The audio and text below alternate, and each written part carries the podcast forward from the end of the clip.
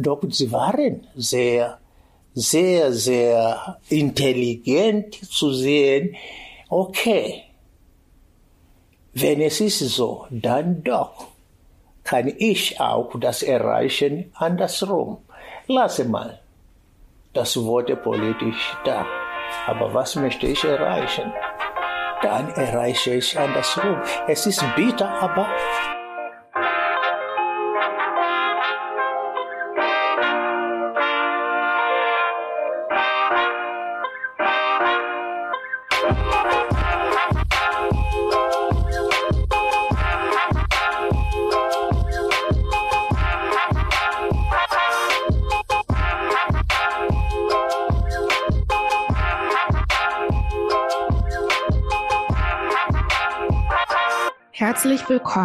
zur dritten Folge Telling Our Stories, erzählte Geschichte, der Podcast zur gleichnamigen digitalen Ausstellung.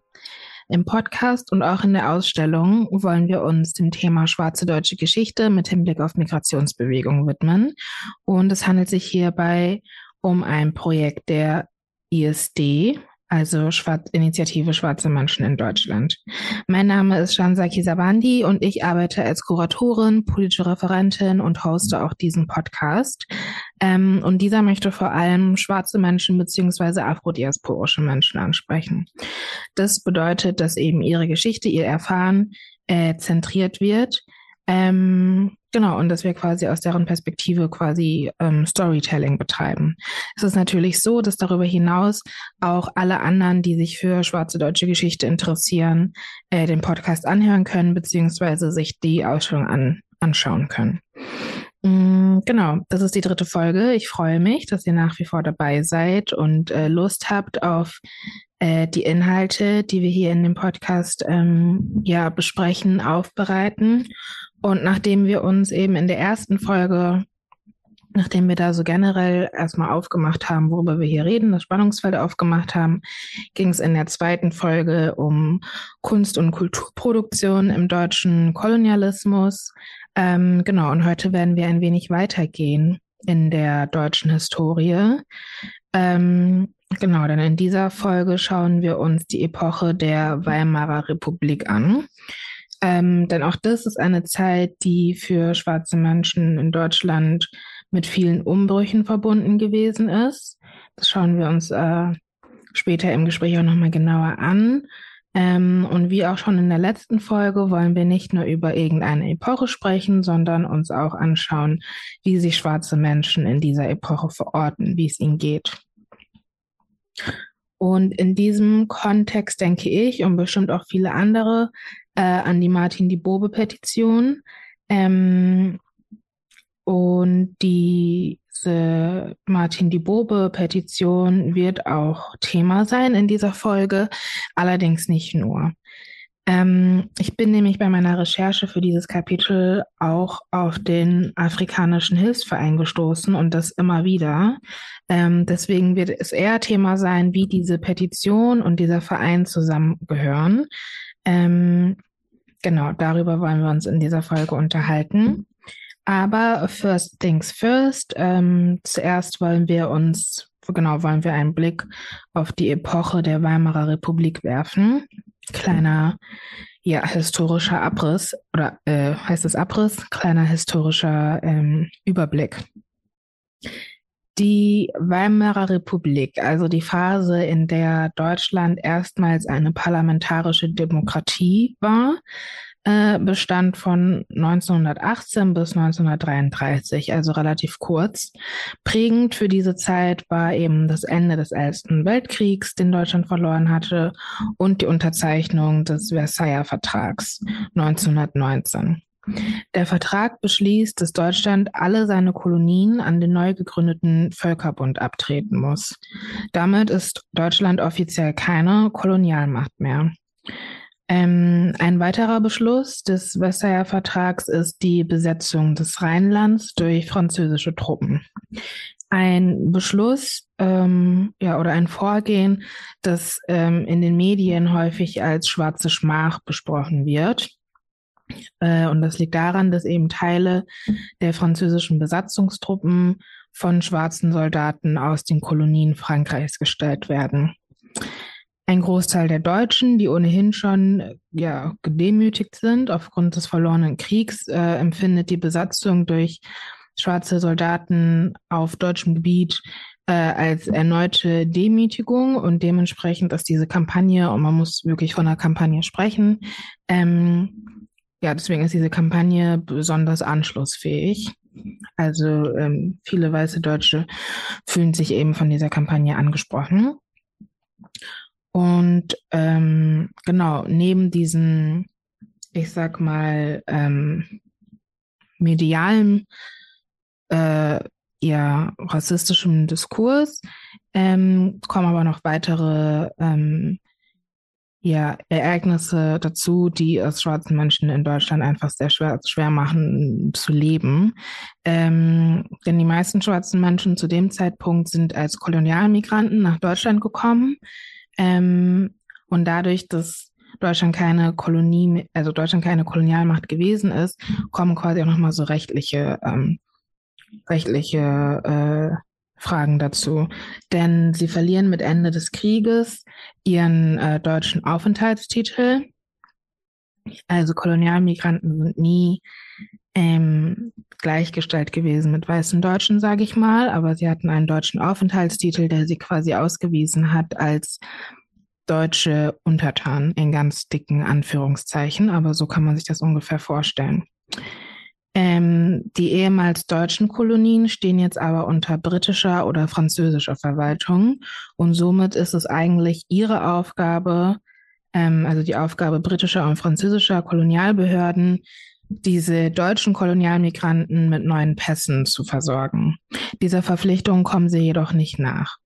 So kommt es, ähm, dass viele Kolonialmigranten in Deutschland stranden und dort wieder vorwärts kommen, also sich vorwärts in dem Sinne, als dass sie sich viel, also eine gute Existenz in, in Deutschland aufbauen konnten und aber auch nicht zurückkehren können, ähm, weil auch hier kooperieren die neuen Kolonialverwaltungen nicht. Genau. Ähm, das heißt, in diesem rechtlich ungeklärten Status verschärfen sich die Lebensbedingungen erneut für Menschen in Deutschland. Ähm, genau in dieser politisch, aber auch, auch juristischen ähm, Situation gründet sich dann 1918 in Hamburg der Afrikanische Hilfsverein. Der Verein verfolgt das Ziel, schwarzen Menschen bei alltäglichen Herausforderungen quasi praktisch äh, zu unterstützen. Dazu zählt zum Beispiel sowas wie Job- und Wohnungssuche, dass man dort Unterstützung bekommt, dass man finanzielle Unterstützung bekommt im Fall eines Todesfalls, äh, juristische Angelegenheiten, ähm, dass man dort Beratung bekommt. Solche ganz praktischen Dinge versucht dieser Hilfsverein zu anzubieten. Es ist kein besonders ähm, mitgliedsstarker Verein, sag ich mal. Zu seiner Hochzeit, also zu der Zeit, wo er am meisten Mitglieder hatte, sind es ähm, 43 Mitglieder. Was aber auffällt, ist eben, dass diese 43 Mitglieder, die meistens kamerunische Kolonialmigranten sind, dass die überall leben. Also der Verein gründet sich in Hamburg, aber es gibt auch Personen aus äh, Berlin, die Teil des äh, Hilfsvereins sind, aus Preußen, aus Bayern. Ähm, genau, das heißt, das Vernetzungspotenzial, was da quasi 1918 und auch in den 20ern zu sehen war, das fand ich sehr interessant, dass man ähm, ja auf jeden Fall in Kontakt stand. Eine weitere Sache, die mir aufgefallen ist oder die spannend oder die ich irgendwie gerne nochmal betonen wollte, ist eben ähm, der Paragraph 11 der Vereinssatzung, weil der eben zeigt, dass der Verein ein konkreter Versuch gewesen ist, Vereinzelungen schwarzer Menschen zu durchbrechen. Also so heißt es wörtlich, wenn ich es richtig recherchiert habe. Der Verein soll uns einen Teil der Heimat ersetzen und das Gefühl der Vereinsamung inmitten der weißen Bevölkerung von uns nehmen. Ich habe es quasi nochmal äh, auch mitgenommen jetzt ähm, zu dem Beginn dieser Podcast-Folge, weil ich nämlich ähm, mich daran erinnere, dass ja auch viele Gründungsmitglieder der ISD genau das als anfängliche Motivation für die, für die Gründung der ISD äh, genannt haben, eben einen Weg aus der Vereinzelung zu finden. Über den äh, afrikanischen Hilfsverein könnte man jetzt mit Sicherheit noch einiges sagen. An der Stelle würde ich aber gerne unseren heutigen Gast einladen. Das ist Mnyaka Sururu Mboro. Telling our stories. Telling our stories. Our stories. Hallo Mboro. Schön, dass du dir für dieses Gespräch Zeit genommen hast. Asante sana, danke. Mein Name ist tatsächlich, wie du gesagt hast, Simnyaka Sururu Mboro. Bin ich geboren am Fuß des Kilimanjaro in damalige Deutsch-Ostafrika, heute Tansania, und die Ruanda und die Burundi, die gehören auch deutsche Ostafrika. Von Beruf bin ich Lehrer von Beruf und bin ich mehr in den letzten, sagen wir, 40 Jahren mehr als ein Aktivist bekannt und habe ich versucht, alle Möglichkeiten, die mir zur Verfügung da gab, um über den deutschen Kolonialismus her zu reden, weil von mir war ich so enttäuscht, als ich hier in Deutschland kam, als ich damals ein Stipendium bekam, hier mein Diplom zu machen in Bauingenieurwesen. Ich fange zu reden mit meinen Kommilitonen oder anderen Menschen über deutsche Kolonialismus in Afrika und alle, die starren mich wie ein Spinner oder wie ein Idiot und ich verstand überhaupt ja nicht und viele, sie haben sogar zu mir ganz direkt trocken die Deutschen, die waren überhaupt gar keine Kolonialmacht, sie haben gar keine Kolonien in Afrika. Die waren doch die Engländer, die Franzosen, die Portugiesen und die Spanier. Wir nicht. Aber irgendwann der Zeit, vielleicht zwei Jahre, einer dann doch gesagt, als man mich immer fragt, wo ich herkomme, habe ich versucht, ich komme aus Tansania. Aber wo liegt Tansania genau? In damalige Deutsch-Ostafrika. Und jetzt war in einer Kneipe, guckte den anderen, hä? Was? Haben wir auch Kolonien gehabt, Gunther? Und er sagt, nee, nee, nee, nee. Aber der Hans, ja doch, doch, doch, doch, haben wir auch Kolonien gehabt. Aber für eine ganze, ganze kurze Zeit. Und wir waren sehr, sehr beliebt. Ja, das stimmt leider. Ähm, ich finde auch je nachdem, in welchem ähm, Milieu, sag ich mal, man unterwegs ist, äh, ist man auch irgendwie mal sehr überrascht, wie wenig die Leute dann doch über so Deutschlands koloniale Vergangenheit wissen. Und das, obwohl sich so vieles, also wie unsere Gesellschaft funktioniert, ja darauf zurückführen lässt, dass Deutschland eben auch Teil von diesem kolonialen Wettbewerb gewesen ist. Du hast jetzt auch schon deine Tätigkeit als Aktivist angesprochen und da kommen wir auf jeden Fall auch gleich noch drauf zu sprechen, denn vor allem in Berlin machst du ja einiges, vor allem wenn es so um Erinnerungsarbeit in der Stadt beziehungsweise so im Stadtraum geht und da kommen wir auf jeden Fall auch noch drauf. Ich würde jetzt gerne erstmal auf den Afrikanischen Hilfsverein zu sprechen kommen. Ich muss sagen, das erste Mal, als ich auf den Verein gestoßen bin, war ich schon ziemlich begeistert, einfach auf so eine Organisation zu treffen und das dann irgendwie auch schon so recht früh in der Geschichte.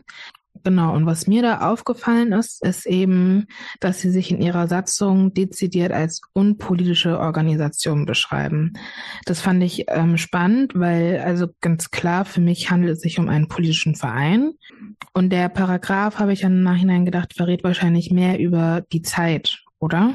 Ja, das ist ja, das ist ja klar, es werden nicht, weil diese Menschen, wie wir wissen, sie haben nicht mal einen richtigen Ausweis gehabt. Die waren nicht deutsch. Die haben gar keinen Aufenthaltsstatus gehabt. Und wenn auch, werden sie dann versuchen, als politische Partei, dann werde sofort geht es nicht. Lieber ein bisschen andersrum gehen. Obwohl es lange dauert, aber andersrum gehen, dann habe ich mindestens eine Chance zu reden, was muss geredet werden. Aber wenn ich bezeichne als Politik, dann ist ja natürlich, es gibt die, äh, die Satzung, ne? welche Satzung sagt das und das und das und das und das und das und das nicht. Und dann die werden nicht mal eine, eine 0,1 Prozent haben, was die als, als politische Organisation wird es nicht reichen, was sie da gehabt. Weil die waren nicht anerkannt und man wollte auch nicht. Aber doch, sie waren sehr, sehr, sehr intelligent zu sehen, okay, wenn es ist so, dann doch kann ich auch das erreichen andersrum. Lasse mal das Wort politisch da. Aber was möchte ich erreichen? Dann erreiche ich andersrum. Es ist bitter, aber. Mhm. Ja, es ist wirklich bitter und auch wichtig zu benennen, um auch die ja auch die Weimarer Republik vielleicht so in einem kritischen, ja ein bisschen kritischer zu betrachten. Also sich so die Frage zu stellen, wie demokratisch war die Weimarer Republik am Ende tatsächlich? Ähm, genau, wenn Organisationen wie der Afrikanische Hilfsverein offiziell nicht politisch sein konnten. Genau, aber es ist ja auch so, dass die Menschen, die sich im Afrikanischen Hilfsverein versammelt haben, äh, ihren Spielraum auf jeden Fall sehr gut genutzt haben. Genau, also er war auf jeden Fall sehr limitiert, aber dieses bisschen, was sie quasi noch so einen Handlungsfreiraum äh, hatten, das haben sie gut genutzt, würde ich sagen. Ähm, und ich habe bei verschiedenen HistorikerInnen gelesen, dass die sogenannte Martin die Bobe-Petition vermutlich aus diesem Verein heraus entstanden ist. Denn ähm, fast alle Mitglieder des Afrikanischen Hilfsvereins haben auch die Petition unterzeichnet. Und genau, vielleicht an der Stelle kurz so ein, zwei Sätze zur Martin die Bobe-Petition für diejenigen, die äh, bisher noch nicht so viel davon gehört haben. Ähm, Martin die Bobe kam 1896 zur großen Berliner ähm, Kolonialausstellung und genau wurde quasi für eine Völkerschau angeworben, die eine ganze Weile in Berlin dann stattgefunden hat. Nachdem die äh, Völkerschau und auch die Ausstellung äh, beendet war, ist Martin die Bobe im Gegensatz zu vielen anderen nicht zurück nach Kamerun gegangen, sondern in Berlin geblieben, hat eine Ausbildung angefangen und wurde Zugführer, was zu dem Zeitpunkt ein ja recht prestigeträchtiger Beruf gewesen ist.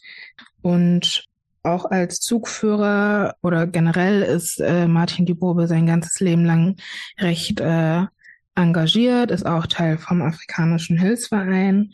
Martin die Bobe übergibt eben im Juni 1919 diese Petition, die auch 32 Punkte Petition genannt wird, weil dort eben ja 32 Forderungen aufgelistet sind. Zu diesen Forderungen gehört unter anderem, ich habe jetzt nur mal so zwei, drei rausgeschrieben, die ich so, ja, die mir immer wieder ähm, die ich wichtig finde. Unter anderem eben die Gleichberechtigung schwarzer Menschen in Deutschland. Das heißt, bis dahin galten halt Sondergesetze für sie. Und sie wollten quasi, dass auf sie dasselbe Recht angewendet wird, wie es für weiße deutsche Menschen benutzt wird. Dann war eine Forderung ein ständiger Repräsentant im Parlament, der sich eben auch um die Belange schwarzer Menschen in Deutschland kümmert. Und genau darüber hinaus fällt auch auf, dass es eine Petition ist oder die Forderungen in der Petition haben sowohl die Situation in den Kolonien als auch die Situation von Kolonialmigranten in Deutschland auf dem Schirm. Also 1919 ist es tatsächlich, ähm, diese Petition wurde übergeben einen Tag äh, bevor der Versailler Vertrag unterzeichnet wurde. Das heißt, diese Petition wurde abgegeben, als man vielleicht noch in einem Glauben gewesen ist, dass Deutschland seine Kolonien behält. Ich habe es nicht so ganz, ich kann es gerade nicht so ganz ähm, sagen. Diese Petition wird nie beantwortet, also auf die Forderung wird nicht eingegangen. Die Bobe verliert trotzdem seine Anstellung bei als Zugführer. Ähm, dennoch ist diese Petition auf jeden Fall ein, ähm, ja, ein starkes Zeugnis für schwarzen deutschen Widerstand in dieser Zeit. Aber sie waren sehr clever, wie ich noch erinnere. Sie haben in dieser Petition gesagt, ja, die Deutschen, ihr Deutschen, ihr habt jetzt die Kolonien verloren. Wir waren eure Kolonisierten. Und obwohl sie haben verloren, aber wir sind bereit, loyal zu euch zu bleiben. Nur, aber auch doch wir wollen dieses und dieses und dieses und dieses, diese 32 Punkte. Und wenn man sie betrachtet, wirklich sind die sehr, sehr politisch, hochpolitisch. Aber jetzt geht, sie haben doch alles verloren. Aber mich, uns, sie haben noch nicht uns verloren. Wir sind bereit, sogar loyal zu bleiben. Genau, also ein sehr, sehr strategisches Vorgehen. Also, dass man sagt, okay, Deutschland, ihr habt eure Kolonien verloren, ähm, aber wir Kolonialmigranten bleiben euch treu, wenn ihr das und das einhaltet. Also die Treue quasi an Bedingungen zu knüpfen. Und also ja, wenn das keine Politik ist, dann weiß ich auch nicht mehr. Deswegen, selbst wenn der Verein dann insgesamt Mitte der 20er auch schon wieder aufgelöst wurde, beziehungsweise eine andere, radikalere ähm, Organisation ist dann quasi als Folgeorganisation entstanden, würde ich sagen, dass das ja am Ende des Tages immer noch ein sehr gutes Beispiel ist für schwarzen Widerstand, für schwarze, also für Organisationen in Deutschland. Genau. Und wenn wir jetzt beim Thema auch Organisation allgemein sind, würde ich ganz gerne auf deine Erfahrung zu sprechen kommen. Also die Erfahrungen, die du im Aktivismus machst, der ja auch einfach viel mit Organisa Organisation zu tun hat. Deswegen würde ich dich gerne fragen, was ziehst du persönlich aus dem Afrikanischen Hilfsverein für dich? Wo siehst du vielleicht Parallelen zu damals? Was sind aber auch Unterschiede? Also, für mich ich sehe da vieles. Ich sehe da vieles. Nur wir haben jetzt, ich werde nicht sagen einfach als Martin Dibobe und die anderen, aber ich sehe, dieses Problem ist immer, haben mhm. wir immer noch eine Hilfsorganisation zu gründen, es dauert wirklich mhm. bei uns, wenn es geht um schwarze Organisationen mhm. zu gründen, es dauert ewig lange und man versucht auch nicht finanziell zu unterstützen, weil sie wissen schon, das ist schwer, Organisationen mhm. zu haben. Okay, als Organisation, aber zu arbeiten, du brauchst Mitte zu arbeiten, die für uns so begrenzt ist, bis es geht nicht mehr. Okay, damals, wir haben nicht mal einen Cent gekriegt, ist mhm. ein bisschen anders, aber wenn wir jetzt, wir kämpfen, wir kämpfen und was da am Ende, wir mhm. beantragen 100 Euro für das und das zu machen, am Ende kriegen wir nur 25 Euro. Das ist zu, zu, mhm. zu wenig. Und aber auch, sie versuchen mit alle, alle Macht uns zu hindern, dass, mhm. dass wir nicht kommen mit Organisationen mhm. überhaupt. überhaupt. Und immer irgendwie wird ein paar Gründe gesucht und mhm. gesucht, uns rauszuschmeißen mhm. als Organisation. Und meistens auch schaffen sie auch. Aber auch, sie versuchen alles alles zu blockieren. Mal hier, mhm. ich bin schon lange in Organisationen und ich, wenn ich versuche, zum Archiven zu gehen, keiner lässt mich. Obwohl ich komme hier mit meinem Emblem ich bin von Berlin Postcode. Nee, nee, nee, nee, nee, nee, nee. Mhm. Hier, wir lassen nur Wissenschaftler. Mhm. Auch um meine Ahnen zu sehen. Hier rede ich von den Menschengebeinen, die mhm. da sind. Sie lassen uns auch nicht mal sie zu sehen. Bis heute noch. Ja. Bis heute noch. Ja, du hattest es ja auch zu Beginn schon gesagt, du bist seit circa 40 Jahren als Aktivist tätig. Da sammeln sich ja auf jeden Fall die äh, schlechten Erfahrungen, die man an verschiedenen Orten macht.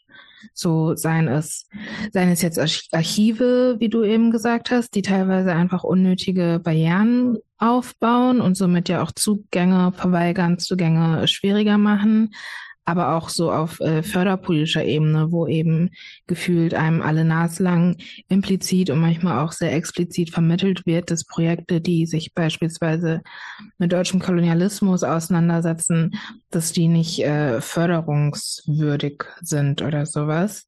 Und am Ende des Tages ist es ja auch so, dass vieles, was in den Communities stattfindet, weil Leute es ehrenamtlich machen, und das hat am Ende des Tages ja auch strukturelle Gründe. Und klar, wir können unsere Arbeit heute als dezidiert politisch benennen. Das hat sich auf jeden Fall verändert. Aber insgesamt werden Anliegen schwarzer Menschen nach wie vor marginal gehalten. Da würde ich dir auf jeden Fall zustimmen.